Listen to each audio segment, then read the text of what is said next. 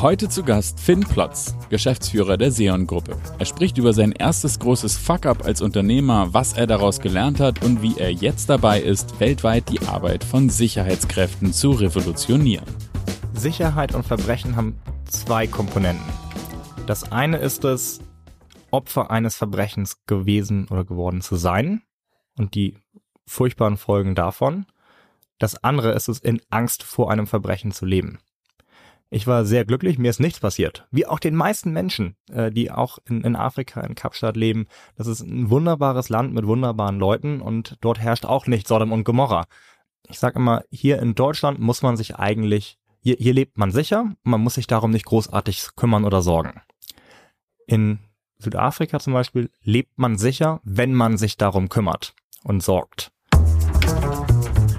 The Turnalist. Unternehmerisch von Mensch zu Mensch der Turnbull Podcast.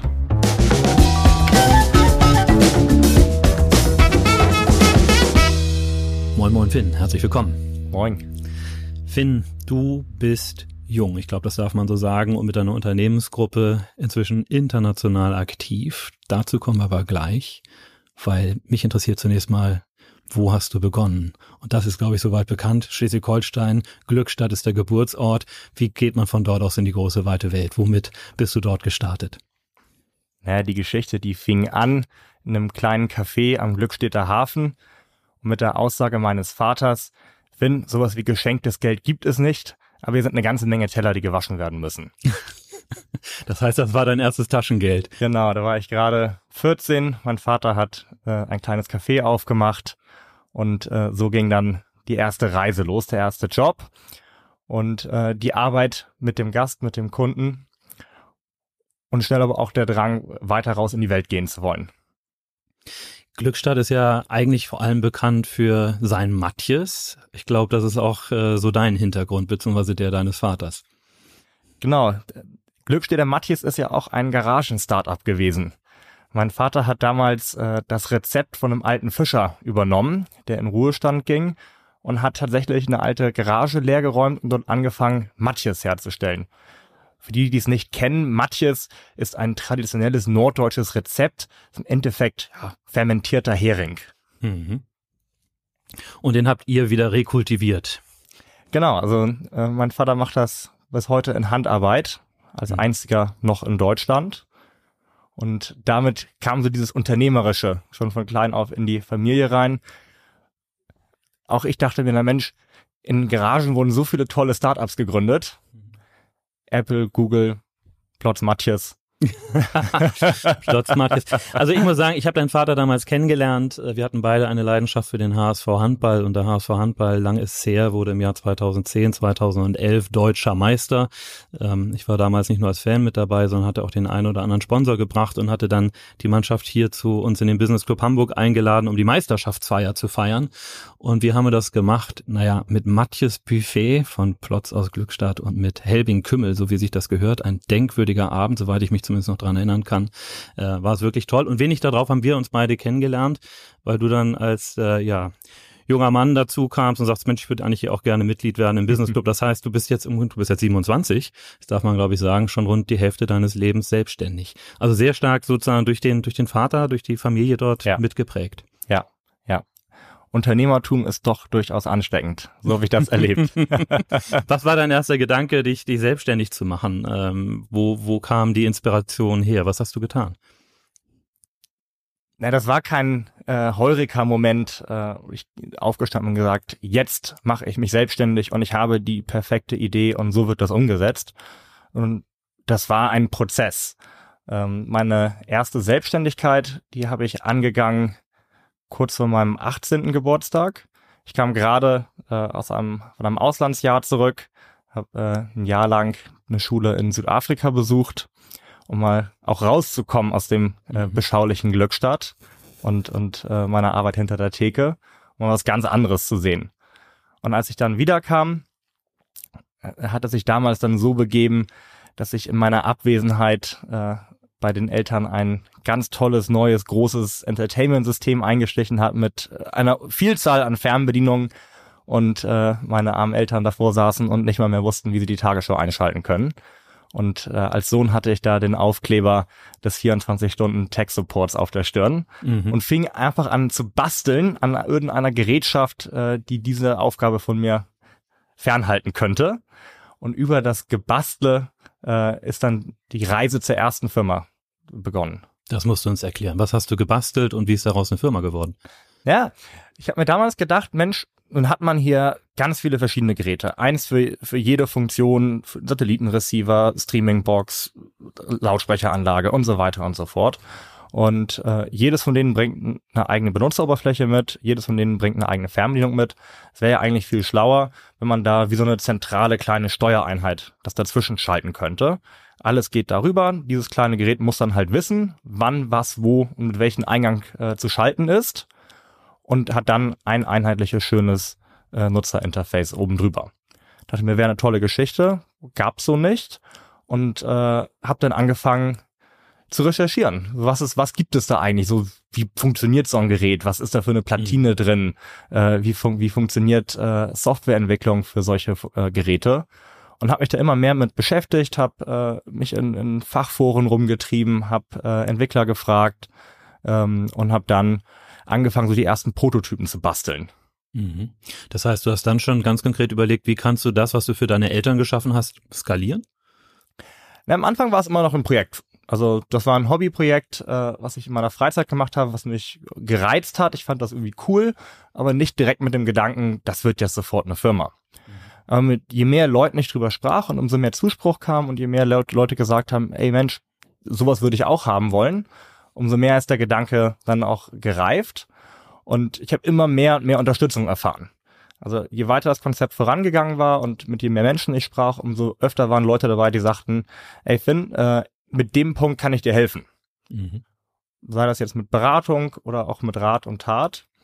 Und es hat sich dann Stück für Stück aufgebaut. Mhm. Es gab nie diesen einen Moment, wo ich mich wirklich hingesetzt hatte, habe eine Pro-Kontra-Liste gemacht und gesagt, nein, jetzt mache ich das.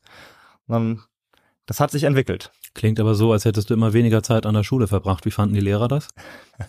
Ich glaube, meine Lehrer waren gar nicht unglücklich darüber, weniger von mir zu sehen.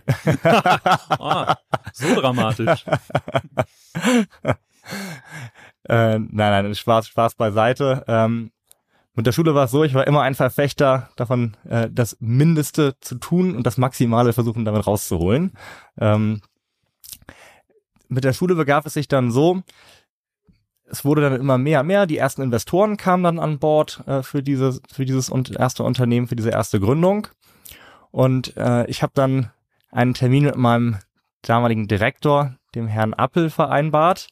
Und der Herr Appel ist ein sehr kerniger, sehr norddeutscher Mann, äh, der auch nicht vor klaren Ansagen scheute. Mhm. Das wusste ich und kam dann zu ihm und äh, sagte, Mensch, Herr Appel, wir müssen reden äh, jeden Tag in die Schule zu gehen, das wird jetzt schwierig bei mir. das fand er bestimmt total klasse.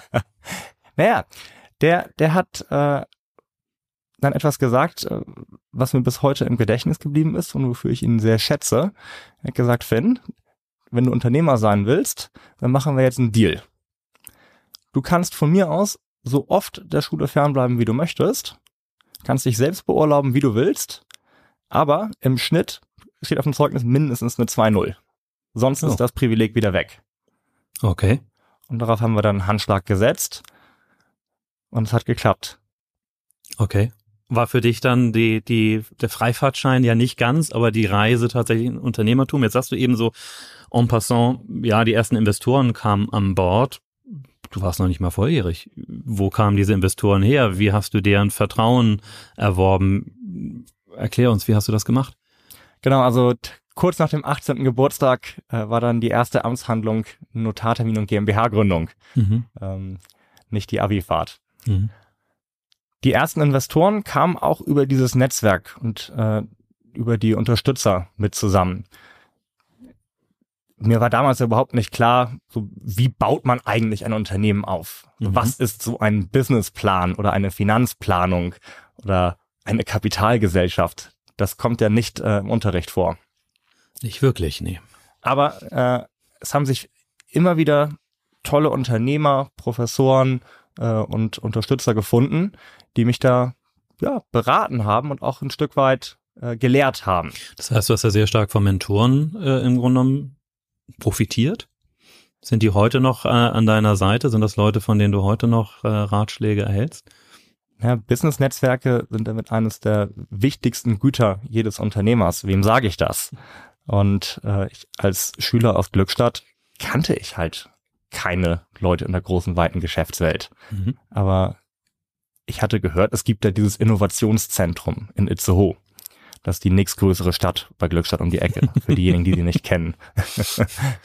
und äh, das ist wirklich eine fantastische Einrichtung und äh, dort gibt es einen Professor Tiereke und bei dem bin ich damals dann äh, mit Schlenderturnschuhen und Jeans aufgekreuzt, saß ihm da in seinem Anzug gegenüber und äh, der hat mich dann das erste Mal richtig eingenordet, wie eigentlich so ein Unternehmen auch strukturell aufzusetzen ist und hat über mehrere Wochen hinweg äh, jeden Abend sich damit hingesetzt nach Feierabend und äh, von Adam bis Eva das Thema Unternehmensgründung durchdekliniert. Mhm. Und da kam am Ende dann vernünftiger Geschäftsplan bei raus, da kam eine Finanzplanung bei raus und dann am Ende sagte er so, und jetzt gebe ich dir zwei Telefonnummern, das sind Investoren, die kannst du anrufen und dann mal schauen, ob du sie überzeugen kannst. Und hast du sie überzeugt? sind an Bord. okay. Aber ich sag mal gut, dann hast du die Struktur, hast Organisation, hast einen Finanzplan, Businessplan, weißt, was du machen möchtest, damit hast du aber noch kein Produkt. Und wir sprechen ja hier, du hast es eben selber schon gesagt, über Hardware, über Platinen, über Softwaresteuerung, all das. Nicht Dinge, die man hier in Glückstadt noch nicht mal unbedingt in der Nähe in Hamburg findet. Ich kann mir vorstellen, du musstest da weiterreisen, um da Produktionspartner zu finden. Ja, diese erste Gründung war eine ein Crashkurs äh, im, in eigentlich fast allen Disziplinen für mich. Also auf der einen Seite äh, in der Technologie, also wie funktioniert so eine Fernbedienung oder wie dekodiert man ein Satellitensignal, äh, mhm. um daraus dann die Bundesliga anzeigen zu können. Äh, wie setzt man das so auf, dass das auch äh, tausendfach äh, am Fließband immer wieder reproduziert werden kann? Äh, wie funktioniert ein Barcode, damit er an der Kasse im Markt auch gescannt wird? Mhm. Keine Ahnung. Aber das und vieles weitere galt es halt immer, immer wieder rauszufinden. Und ich habe mir dabei, ich bin dabei so vorgegangen, ich habe immer geschaut, wer kann das gut? Also wer ist gut darin, so eine Software zu schreiben? Wer hat das in anderen Bereichen gemacht? Wer ist gut darin, ähm, so ein Produkt auch physisch und ingenieurstechnisch umzusetzen? Und habe dann einfach immer diese Firmen angerufen und angeschrieben, äh, ganz oft gar keine Antworten bekommen, aber eben auch äh, häufig oder zumindest von den richtigen Leuten dann auch die Antwort bekommen und die haben sich die Zeit genommen, haben sich mit mir hingesetzt, haben mir auch die eine oder andere grobe Naivität verziehen mhm. und äh, mit angepackt. Mhm. Wie, wie hast du das wahrgenommen? Ich meine, du warst gerade volljährig, warst sehr jung. Wurdest du dann in dem Sinne ernst genommen? Also wenn ich heute zurückschaue und äh, überlege, mit welchen Annahmen ich da teilweise reingegangen bin, dann rechne ich es den Leuten schon hoch an, dass sie nicht mehr gegrinst haben. okay. Aber sie fanden die Idee und dich als Person so unterstützenswert, dass sie sich die Zeit genommen haben, um dir dabei zu helfen. Was ich gelernt habe und was, was mich immer begleitet hat, war, in solche Gespräche reinzugehen mit einer klaren Vision, wie das Ergebnis oder wa warum etwas erreicht werden soll und äh, welchen Zweck dieses Ergebnis erfüllen soll, aber nicht zu versuchen, Leuten, die es ohnehin viel besser wissen als ich, äh, vor, vorgeben zu sollen, was und wie das konkret gemacht werden soll, sondern alle auf das gleiche Ziel einzuschwören und dann den Leuten oder die Expertise von den Leuten einzuholen. Mhm. Und dadurch konnten sehr viele echt schlaue Ingenieure, Entwickler, Vertriebler da ihre Expertise mit einfließen lassen, mit Ideen, auf die ich nie gekommen wäre. Ähm, und das alles ist dann nachher zu einem Gesamtprodukt zusammengekommen. Mhm. Sprechen wir über sehr komplexe Produktionsthemen. Klingt sehr teuer. Wie viel Geld hattest du eingeworben? Das war nachher ein hoher sechsstelliger Betrag mhm. an Investitionen. Hat's gereicht für die Produktion? Das hat gereicht, um uns in die Produktion zu bringen. Richtig, ja. Haben dann irgendwann war ich dann Stammgast in China,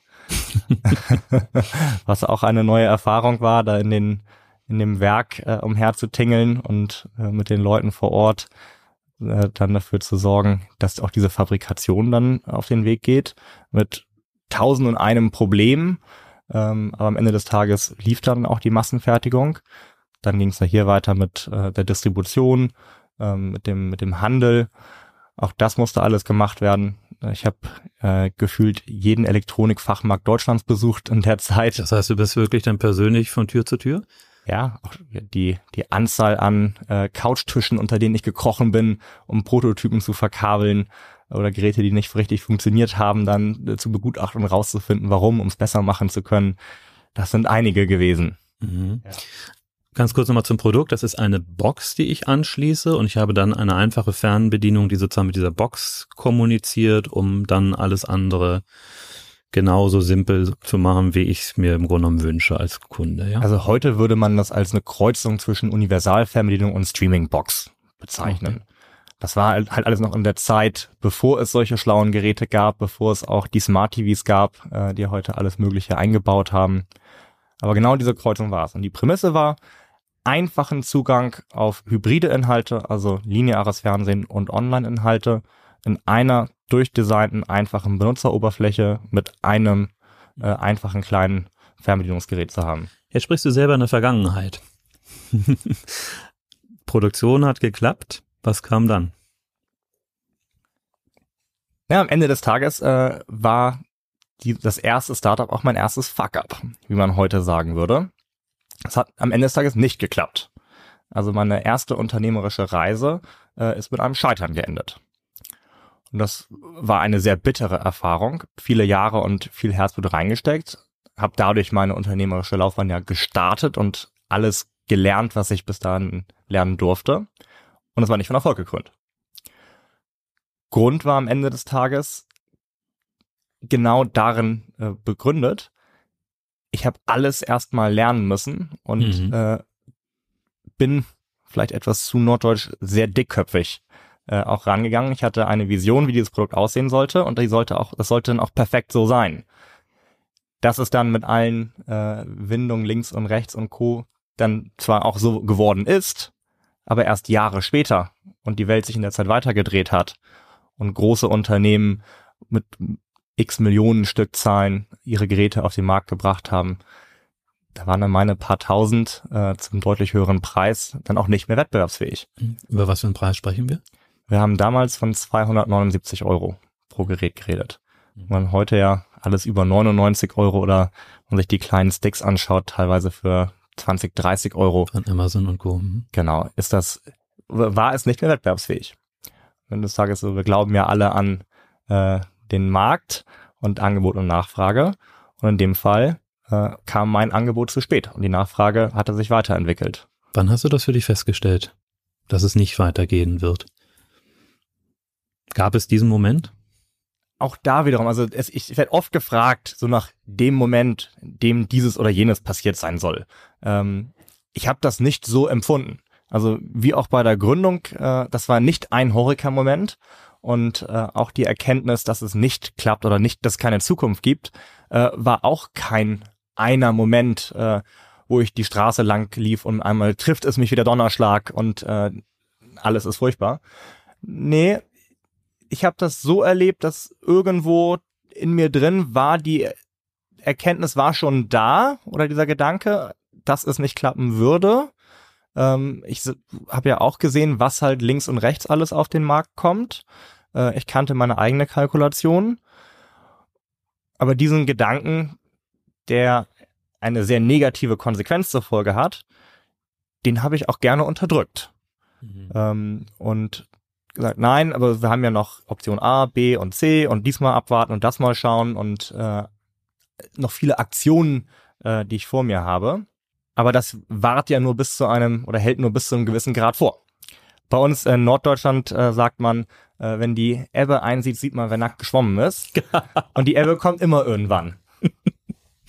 und das war dann der Moment, äh, mal raus aus dem Bad zu gehen und sich wieder eine neue Badehose zu holen. Okay. Wie bist du persönlich damit umgegangen? ist ja ein Tiefschlag.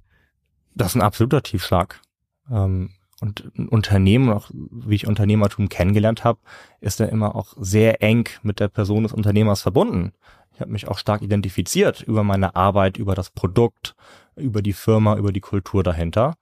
Und das ist erstmal ein Teil von mir, der dann wegging. Mhm. Und äh, das kann man fast als Trennungsschmerz bezeichnen und auch persönliche Enttäuschung ähm, einer, über eine Niederlage, auch über ein persönliches Versagen am Ende des Tages.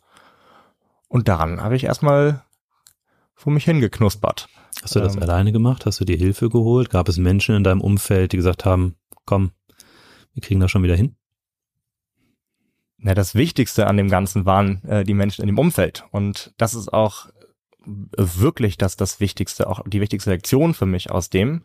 Äh, es haben alle weiter zu mir gehalten. Es war nicht so, äh, dass die nur äh, wegen dem Unternehmen da waren, sondern auch wegen dem Unternehmer. Und äh, wir haben da eine Reise gemeinsam begonnen. Und diese Reise hat nicht geendet äh, mit dem ersten Unternehmen, sondern äh, alle Investoren dieser ersten Firma sind danach auch wieder Gründungsinvestoren meiner zweiten Firma geworden. Äh, viele der Zulieferer, der Partner äh, sind danach auch weiter Partner im neuen Unternehmen gewesen. Äh, einige der Kollegen sind weiter mitgekommen. Der Freundes-, Unterstützer-, Beraterkreis äh, hat sich eins zu eins so fortgesetzt. Was wie ich finde, absolut bemerkenswert ist, tatsächlich für dich als Person spricht und eben auch zeigt, Geschäfte werden zwischen Menschen gemacht und die Reise ist eben nicht die wie in einem Navigationssystem von A nach B. Sie haben ihr Ziel erreicht und es geht auch immer noch darüber hinaus und es kann unterschiedliche Wegepunkte geben. Jetzt sagst du, dein Weg ist dann weitergegangen. Hast du dir erstmal eine Auszeit genommen, wieder Kraft geschöpft? Ich meine, das ist ja Achterbahnfahrt. Es wird ja oft gesagt, Unternehmertum ist wie Achterbahnfahren. Bei der Achterbahn weiß man wenigstens, dass sie TÜV geprüft ist äh, und die Reise schon mehrere Male heil überstanden hat. Das ist im Unternehmertum nicht der Fall. Von daher nennen wir es Achterbahnfahrt mit äh, extra Nervenkitzel. Mit Nahtoderfahrung. Ab und an, ja. Ähm, Aber bist du dann erstmal eine Weile ausgestiegen, hast gesagt, so, jetzt brauche ich mal meine Ruhe oder hast du gesagt, so, nächste Fahrt, nächste Runde, auf geht's, ich habe noch ein paar Chips? ja, das war Ende 2000 16, Anfang 2017, wenn ich jetzt mal schlau zurückdenke, war ich da um und bei 22, ähm, 21, 22 und habe dann für mich auch überlegt, Mensch, ja, was mache ich jetzt als nächstes? Ähm, Studiere ich vielleicht mal und lerne mal was Vernünftiges?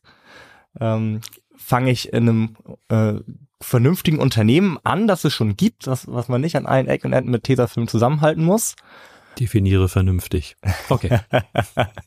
In einem gewachsenen Unternehmen, das andere aufgebaut haben äh, und dafür die Verantwortung tragen. Oder gehe ich nochmal und fahre äh, nochmal mit dieser besagten Achterbahn. Und ich habe mir alles dran angeschaut.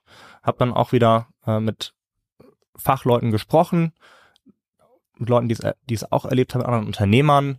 Ähm, habe mir Rat eingeholt bin auch dann mal zu ein paar Bewerbungsgesprächen hingegangen äh, im Corporate-Bereich. Habe äh, da für mich dann auch schnell gemerkt, dass das nicht das Richtige für mich wäre. Das war nicht das Richtige in den Gesprächen.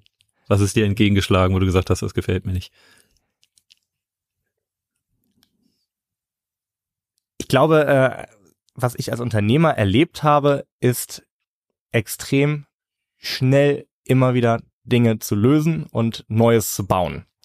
Und in einer großen, gewachsenen Struktur, ein Unternehmen mit äh, vielen, vielen Mitarbeitern, geht es weniger um den Angriff auf das Problem durch den Einzelnen, sondern eher darum, dieses große ganze Konstrukt irgendwie am Laufen zu erhalten.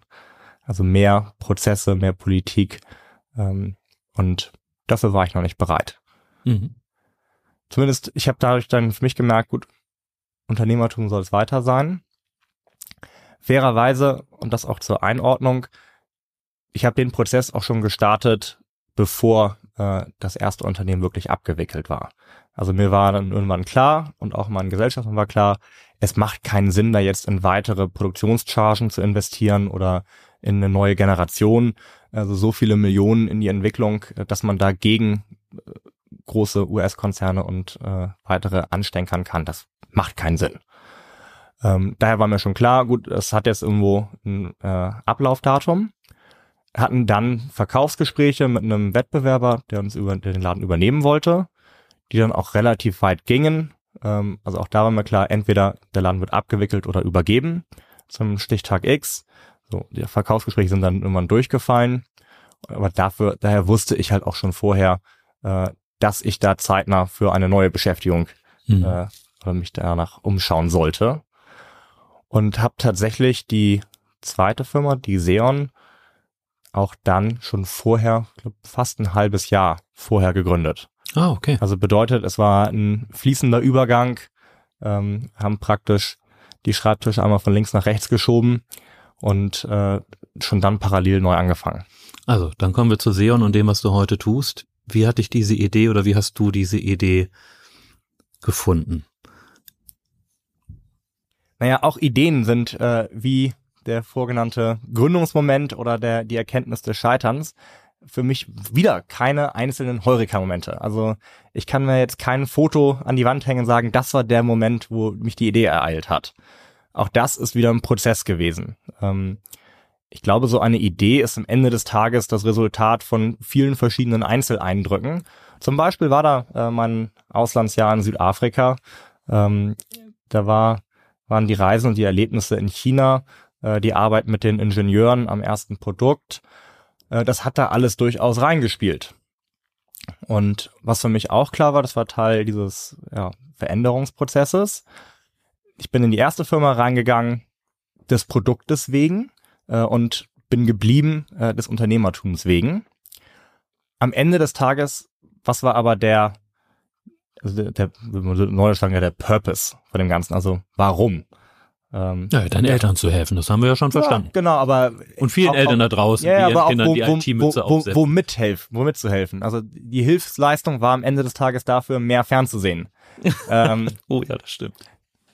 Ich dachte, okay, würde ich jetzt nochmal ein zweites Unternehmen gründen, äh, das dann viel schlauer und besser aufgebaut ist und viel äh, pünktlicher am Markt ist, das auch den Menschen mit exakt diesem selben Thema hilft?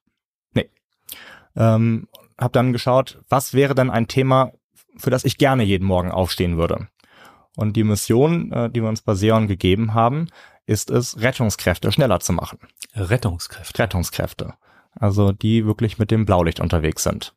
Mhm. Und dafür jeden Morgen aufzustehen, ist wahnsinnig motivierend. Das tun wir aber äh, nicht, indem wir selbst äh, Hand anlegen äh, im Feld, sondern wir tun das wieder durch Technik. Und die Idee und auch da auf diese Frage zurückzukommen, sieht heute ganz anders aus, als sie das vor fünf Jahren tat. Der Purpose, der ist gleich geblieben. Wir stehen heute noch auf demselben Grund morgens aus dem Bett auf wie vor fünf Jahren. Aber auch die, die Art und Weise, wie wir das erreichen, hat sich ganz stark weiterentwickelt. Das ist ja gut. Häufig ist es so, das Ziel bleibt das gleiche, aber die Wege ändern sich und sind manchmal auch etwas verschlungen, die Pfade. Sag uns, wie bist du diesen Weg gegangen? Rettungskräfte schneller machen, sind die so langsam? Wir sprechen nicht über Deutschland, oder? Ja, die Einsatzzeit, also die Zeit zwischen Eintreten eines Notfalls und Eintreffen einer Rettungskraft, hat ja ganz viele einzelne Prozessschritte, die dort dazwischen liegen. Und das die erste, der, der erste Gedanke, den, den wir damals hatten, war, okay, wir müssten es doch einfacher machen, überhaupt erstmal Rettungskräfte zu alarmieren. Und haben uns dem, insbesondere äh, den Fall angeschaut, wie geht man eigentlich in Situationen um, in denen man auf der Straße Opfer eines Gewaltverbrechens wird oder wird. Stelle sich das schlimme Szenario vor, alleine durch den Park joggen, einmal wird man ins Gebüsch gezogen. Ähm, wer kann dann noch den Notruf wählen? Oder mhm. weiß auch ganz genau, wo man sich befindet. Das war die erste Idee und wir haben dann angefangen, auf dieses Problem spezifisch das erste Produkt zu entwickeln. Es war wie so eine kleine, ja, kann man es fast so, so äh, Brosche nennen. Da war ein, ein Computerchip drin und ein GPS-Sensor oder Tracker. Und wenn man da drauf drückt, ging sofort ein Notruf mit den Koordinaten los. Das heißt, den trage ich einfach an meiner Kleidung oder genau. trage den in der Tasche, ja. so dass ich es schnell auslösen kann. Genau, war ein bisschen größer als eine Büroklammer und hatten uns dann darauf konzentriert, dass das halt möglichst lange Batterielaufzeit haben sollte, Waschmaschinen sicher sein sollte und solche Geschichten. Das war dann wieder meine alte Hardware-Liebe, noch aus dem mhm. äh, aus, der, aus der ersten Zeit. Und dann haben wir, dann, dann gingen ja die Lektionen los. Das erste war, in Deutschland kann man oder darf man nicht ohne weiteres, äh, was im Endeffekt ja eine Alarmmeldeanlage ist, äh, an die Polizei aufschalten. Also als jedermann geht das nicht. Da gibt es ganz klare Regelungen, äh, unter welchen Umständen und für welche Personengruppen das überhaupt möglich ist. Und dann haben wir gesagt, okay, gut, also wenn das nicht möglich ist äh, im öffentlichen Sektor, dann schauen wir uns den privaten Sektor an. Aber machen wir das auch nicht äh, hier in Deutschland, sondern wir machen das dort, äh, wo das Problem noch viel gravierender ist, wo die Ressourcen der Verbrechensbekämpfung viel limitierter sind, das Verbrechen höher ist und so eine Technologie mehr Menschen helfen könnte. Aber auch Unternehmer hat gesagt, wo es weniger Markteintrittshürden gibt, um sowas mhm. auch mal zu pilotieren und zu testen. Naja, und da kam wieder Südafrika ins Spiel. Äh, ich habe dann äh, mein Rollköfferchen gepackt und bin wieder nach Kapstadt zurück. Eigentlich nur mit dem Gedanken, da eine Testphase zu machen. Bin im Endeffekt drei Jahre dort geblieben. Testphase. Und, genau. und habe äh, die nächste Lektion gelernt, nämlich, dass alle das Produkt wahnsinnig toll fanden. Super. Aber wenn die ganzen äh, zusätzlichen Notrufsignale dann auch wirklich eingegangen sind, sind die in einem riesigen Chaos verendet, das dort in den Leitstellen nämlich vorlag. Mhm. Diese Leitstellen, und das sind Leitstellen privater Sicherheitsunternehmen, die funktionieren relativ ähnlich wie auch hier eine 110-Leitstelle. Bedeutet, da gehen die ganzen Alarmmeldungen rein, sei es per Telefon oder ganz viel eben per Alarmanlage. Und da sitzen die Leute vor großen Bildschirmen und äh, sind hektisch dabei, äh, ihr Bestes dafür zu tun, dass dort schnellstmöglich die Leute gerettet werden und die Einsatzfahrzeuge, die Streifenwagen disponiert werden. Die sitzen da nicht drum und langweilen sich. Und die sitzen da auch nicht drum und warten darauf, dass da irgendein kleiner blonder Junge aus Deutschland kommt und ihnen noch mehr Signale und Alarmmeldungen in ihre Leitstelle reinspielt. Und viel gravierender, die sitzen da auch nicht äh, und äh, arbeiten mit dem besten Equipment. Ich war dann vor Ort in vielen, vielen, vielen Leitstellen, so wie früher in vielen Elektronikmärkten unter vielen Couchtischen war. Und äh, war erstaunt, dass dort am Ende des Tages äh, viel analog gearbeitet wird, äh, viel mit Funkgeräten, mit äh, wirklich Windows 98 Technik und mit einmal da ein mobilen Alarm, so einen sich rot auf der Karte bewegenden Punkt noch reinzukriegen und darauf zu reagieren, das passte nicht in den Ablauf rein. Und wir hatten dann die Situation, wir hatten äh, viele, viele Leute, die sich diese Geräte gekauft haben und auch viele, die sie kaufen wollten und die sie genutzt haben. Aber das Operative hat nicht gut genug funktioniert. Und nicht gut genug im Sicherheitsbereich heißt alles unter 100% Zuverlässigkeit ist nicht gut genug. Und so rüber kam dann die Weiterentwicklung, dass wir für uns gesehen haben, okay, für unsere Mission, Einsatzkräfte schneller zu machen, ist gar nicht die Alarmierung der, der Knackpunkt, wo es wirklich hakt, sondern es ist die Leitstelle. Also müssen wir diese Leitstelle auf Vordermann bringen und vernünftig digitalisieren. Jetzt gibt uns mal ein kurz Gefühl dafür, meinetwegen am Beispiel Kapstadt, wenn du sagst, die Rettungskräfte sind nicht schnell genug. Wie schnell sind sie denn?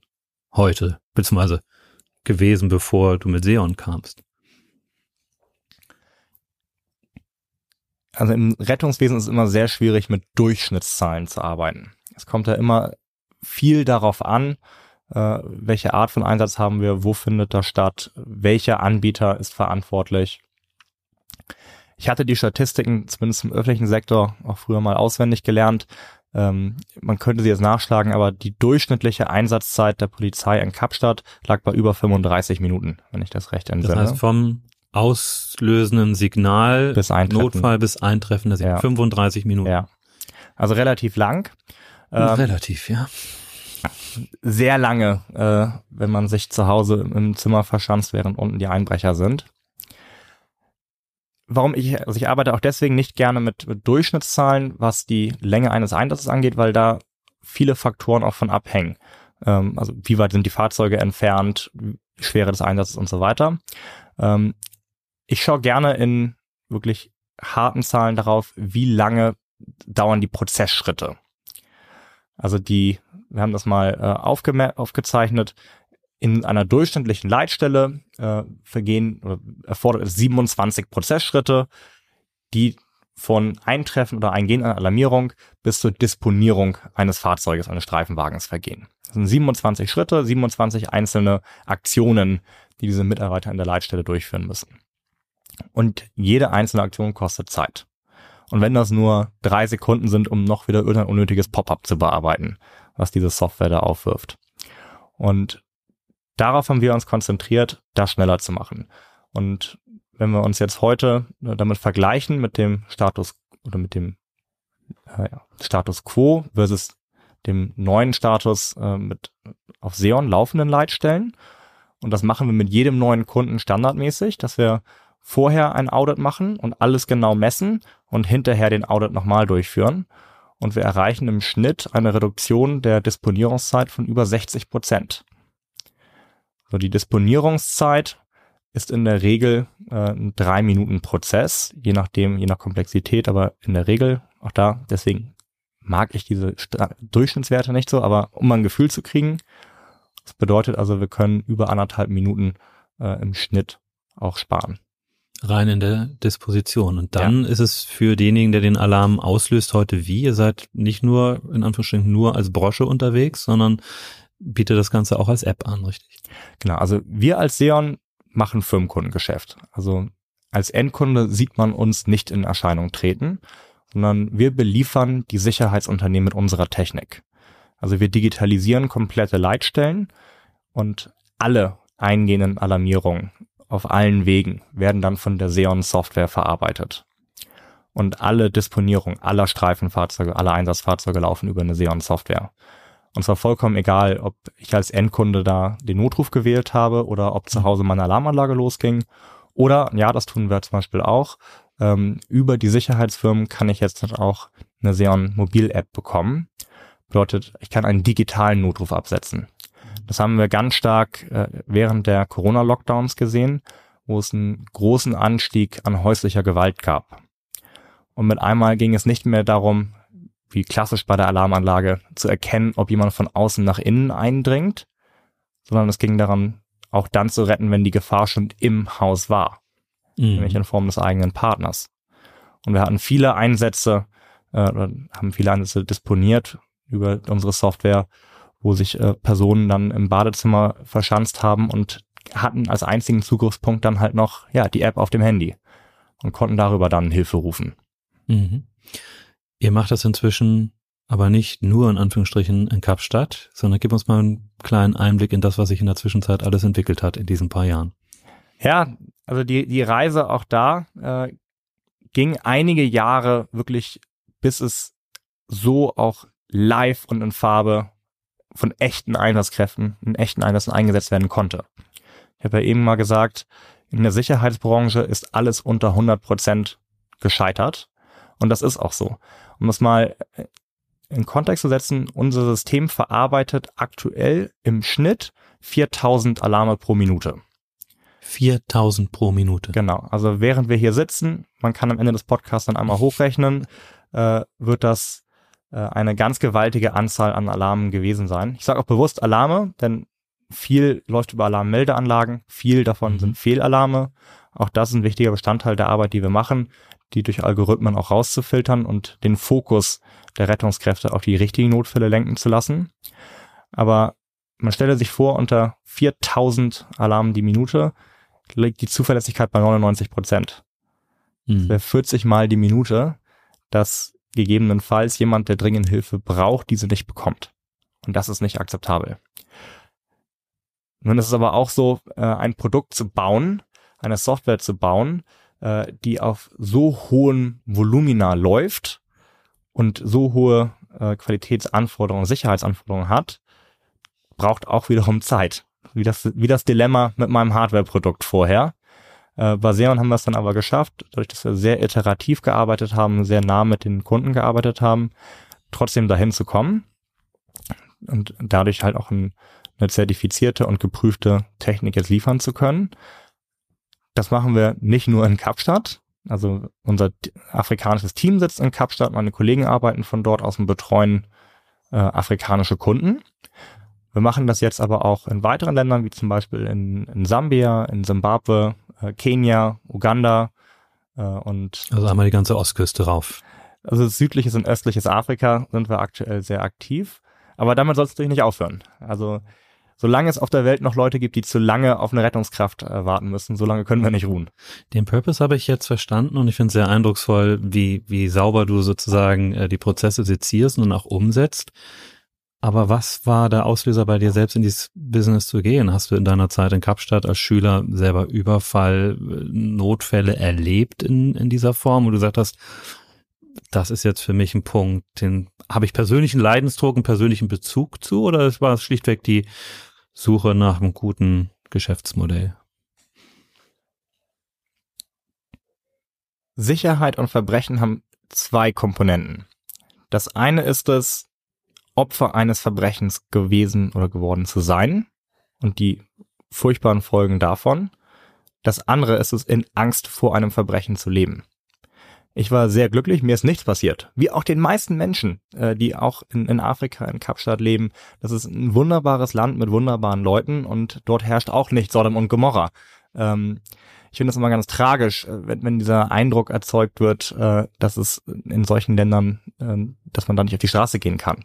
Aber es ist natürlich anders als in Deutschland. Mhm. Und das Thema Verbrechen ist einfach allgegenwärtig ich sage immer, hier in Deutschland muss man sich eigentlich, hier, hier lebt man sicher, man muss sich darum nicht großartig kümmern oder sorgen.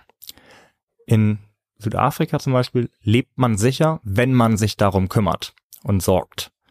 Und dazu gehören halt viele Vorbereitungen, Vorkehrungen, Alarmanlagen zu Hause, bestimmte äh, Wege nicht alleine zu gehen, nicht zu Fuß zu gehen, nicht abends zu gehen, äh, etc. und etc. pp. Und das habe ich durchaus auch, auch selbst gemerkt. Mit einmal kam ich aus dem kleinen Glückstadt ins große Kapstadt und äh, bei der Routenplanung, wie komme ich jetzt zu meinen Freunden zum Grillen, ging es ja nicht nur darum, was ist der schnellste Weg, äh, mhm. sondern auch, was ist der sicherste Weg. Und das ist mir doch durchaus im Gedächtnis geblieben. Und am Ende des Tages, wenn es um die Verbrechensbekämpfung geht, das beste Mittel ist Prävention. Mhm. Absolut.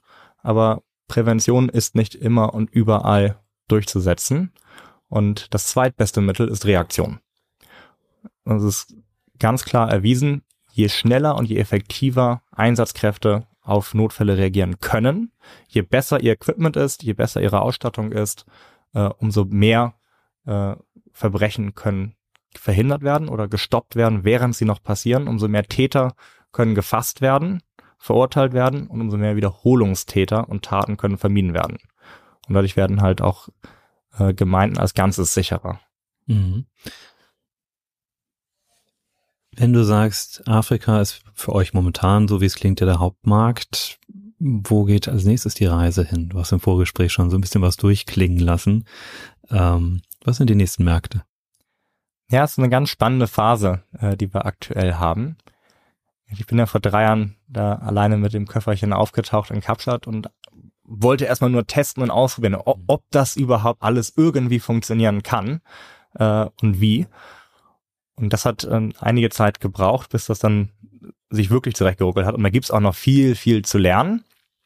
Aber wir sind jetzt an dem Punkt, äh, an dem wir auch äh, große Leitstellen in, in neuen Ländern äh, schnell und professionell äh, ausrüsten und digitalisieren können tun das jetzt parallel gerade in, in einigen weiteren afrikanischen Ländern.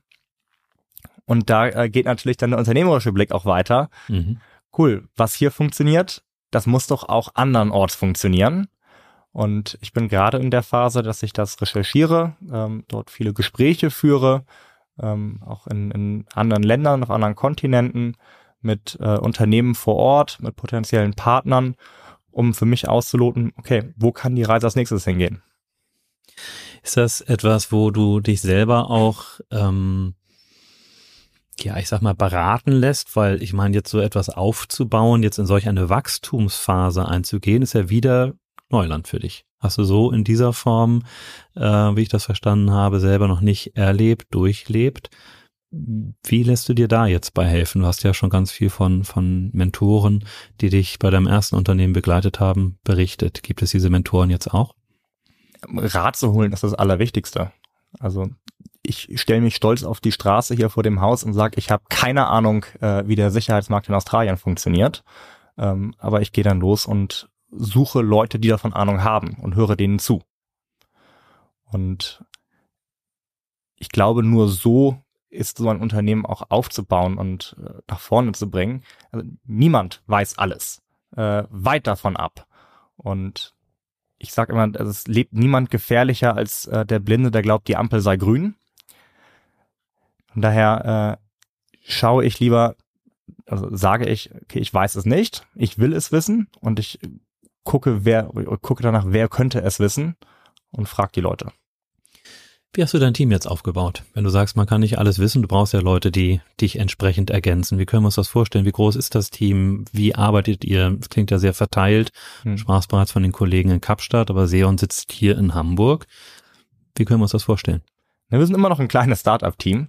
Ähm, also auch bei uns äh, herrscht noch so der, der wilde Westen, auch intern. Und alle sind äh, engagiert in dem, in dem kleinen Team. Jeder kennt sich. Wir sind jetzt 24 Leute ähm, haben das so aufgeteilt, dass die Technik und das Finanzielle, das sitzt hier in Hamburg, äh, auch gerade mit meinem Mitgründer Nils, der so das, das Hirn hinter der ganzen Technik da steckt. Mhm. Und in Kapstadt vor Ort äh, sitzt unser Team, das kümmert sich um äh, unsere Kunden in Afrika, um das operative Geschäft und um den Kundenservice. Mhm. Jetzt hast du schon von der langen Anlaufphase rund drei Jahre in Südafrika gesprochen und von Investoren. Das heißt, ihr seid jetzt auch immer noch Investoren abhängig, äh, wenn ich das richtig verstehe, oder arbeitet ihr schon profitabel? Sag da was du, wie sind da die nächsten Schritte? Ja, Seon ist auch wieder ein investorenfinanziertes Unternehmen. Haben jetzt äh, 5 Millionen Euro davon privaten Investoren und staatlichen Investoren bekommen ähm, arbeiten mit denen zusammen, auch mit, die geben auch viel Rat und Tat und Kontakte mit rein. Seon ist kein profitables Unternehmen, noch nicht. Äh, daran arbeiten wir. Eure Auftraggeber sind letztlich die Leitstellenbetreiber, richtig?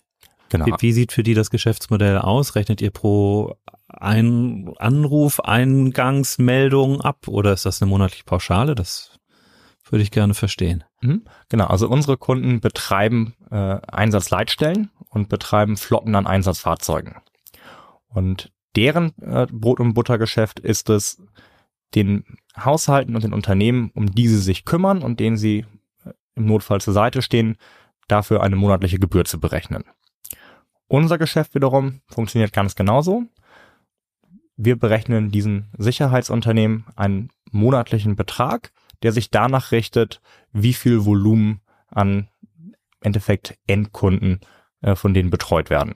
Also eine Leitstelle, die sich um eine Stadt mit 20.000 äh, Leuten kümmert, bekommt einen Preis, der proportional dem entspreche, was eine Leitstelle hat, die sich dann um 200.000 Leute kümmert. Okay. Das heißt, es sind dann Euro pro Einwohner oder sowas in dem Rahmen. Ah, okay, muss keine Geschäftsgeheimnisse ver verraten. Aber eine Sache darfst du mir abschließend noch verraten. Ähm, du bist jung, ähm, aber stell dir vor, du hast Kinder und äh, möchtest denen etwas vererben, aber alles, was du denen vererben kannst, ist ein Blatt, ein weißes Blatt Papier und du hast einen Stift, um da was drauf zu schreiben. Was würdest du denen draufschreiben? Ich sehe es arbeiten. Ja, das ist eine Frage, kann man jetzt irgendwelche schlauen Plattitüden raushauen. Ich überlege, was hätte mich am meisten angetrieben? Und wenn ich nur einen Satz auf dieses weiße Blatt draufschreiben dürfte, das äh, trau dich zu fragen. Mhm. Trau dich zu fragen, warum? Trau dich zu fragen deshalb, weil es wahnsinnig viele Menschen da draußen gibt, die dich unterstützen werden aber die müssen erstmal wissen, dass es dich gibt und was deine Frage ist. Und mich haben sehr viele Menschen dabei unterstützt, mit viel Rat und Tat, äh, ohne die das nie geklappt hätte. Und um das rauszufinden, musst du dich trauen zu fragen. Das kann ich sowas von unterschreiben, weil es so viele Menschen gibt, die keinerlei Fragen stellen, dass ich das ganz wunderbar finde. Sehr schönes Schlusswort. Vielen Dank, Finn. War mir eine Freude. Die Freude war ganz meinerseits. Danke dir. The Turnalist. Unternehmerisch von Mensch zu Mensch. der Turnbull Podcast.